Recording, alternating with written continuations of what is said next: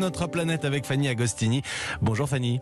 Bonjour Mathieu, bonjour à tous. Alors ce matin Fanny, vous nous parlez du collectif Pas touche à ma forêt qui entend gérer les forêts localement et plus démocratiquement oui, oui, ça se passe dans les Hautes-Pyrénées et ça a démarré il y a un an et demi. Le collectif Patouche à ma forêt s'est opposé à l'installation d'une énorme scierie pilotée par une multinationale qui veut doubler les rythmes de production de la région. C'est donc 40 associations de débardeurs, d'agents de l'Office national des forêts, de bûcherons, de scieurs, de menuisiers ou encore d'écologistes qui se sont rassemblés contre le projet. Et ensemble, ils ont réussi à faire suspendre cette installation et ils souhaitent désormais que les bois pyrénéens deviennent un bien commun.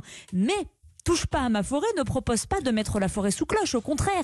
L'idée est plutôt de la gérer autrement, en créant des commissions locales d'acteurs de la forêt et de particuliers. gérer les, forêts de façon plus euh, locale pour faire mieux, mm-hmm. pour mieux en prendre soin? C'est ça, c'est vraiment ça. Il faudrait que les acteurs locaux qui veulent une exploitation responsable de la forêt aient leur mot à dire. Dans le massif pyrénéen, comme ailleurs, la fermeture des petites scieries et les coupes rases se multiplient au profit des grandes usines. Les vieilles forêts riches en biodiversité ne représentent plus que 4% de la superficie forestière et les jeunes forêts, elles, sont uniformes. Même si vous allez me dire qu'il y a plus de couverts forestiers qu'avant en France et que c'est positif, il ne faut pas oublier euh, que la civiculture intensive est une forme de monoculture incompatible avec une biodiversité épanouie. Touche pas euh, à ma forêt, préconise plutôt les coupes douces, échelonnées dans le temps et la traction animale, car l'usage systématique des grosses machines euh, fait des ravages, car ces machines tassent et asphyxient les sols. Alors, est-ce que ce mode d'organisation collective et locale pour gérer les forêts fait son chemin ailleurs en France?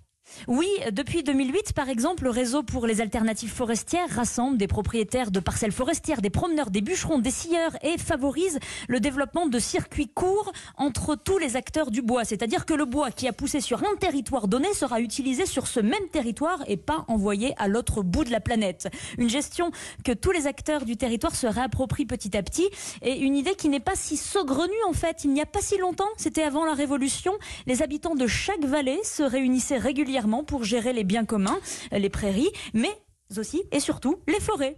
Merci beaucoup Fanny Agostini, notre planète, tous les matins sur